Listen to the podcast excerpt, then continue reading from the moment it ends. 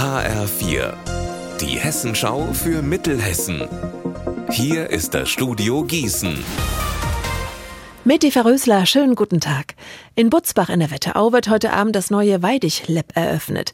Hier soll es bis zum Herbst Workshops, Ausstellungen und Musikevents rund um das Thema Demokratie geben.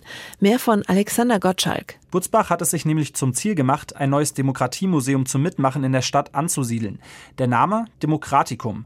Das neue Weidig Lab kann man als eine Art Testballon auf dem Weg dorthin sehen. Die Eröffnungsfeier beginnt heute Abend um 18 Uhr auf der Hochzeitswiese am Schloss. Halbfinale im Champions Cup, das heißt es für den RSV Landil aus Wetzlar. Um 19 Uhr spielen die Rollstuhlbasketballer gegen die Thüringer Bulls in den Niederlanden. Keine leichte Sache, denn die Thüringer Bulls sind die amtierenden deutschen Meister. Bei einem Sieg qualifiziert sich der RSV Landil für das Finale am Samstag. Dabei könnten sie sich den Titel Bestes europäisches Team zurückholen. 2021 haben sie den Wettbewerb das letzte Mal gewonnen. Einen klaren Favoriten sieht Wetzlars Trainerin Janette Zeltinger allerdings nicht. Alle haben sehr erfahrene Spieler, Spieler, die zur Weltmeisterschaften, Paralympics gewonnen haben und auch mehrmals beim Champion League schon gespielt haben. So ist, ich denke, alle Mannschaften sind sehr, sehr eng aneinander und es wird die Mannschaft, die die beste Turnier spielt, wird dann am Ende gewinnen.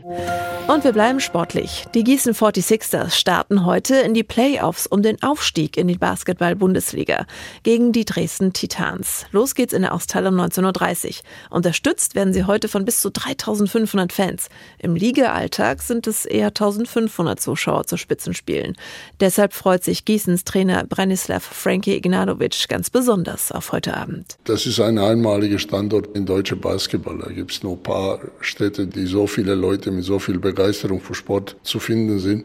Es wäre schön, Meisterschaft sogar zu gewinnen, nächsten Schritt zu machen. Aber äh, ich bin erstmal froh, dass ich die volle Halle erleben kann. Und das ist Zeichen, dass wir auf dem richtigen Weg sind. Unser Wetter in Mittelhessen. Sonnig und locker bewölkt. So schön und sommerlich bleibt der Tag auf jeden Fall bis zum Nachmittag. Dann können sich leider vereinzelt Gewitter mit teils kräftigen Schauern bilden. Das Wochenende wird durchmischt, morgen heiter bis wolkig, am Sonntag teils starke Schauer. Ihr Wetter und alles, was bei Ihnen passiert, zuverlässig in der Hessenschau für Ihre Region und auf hessenschau.de.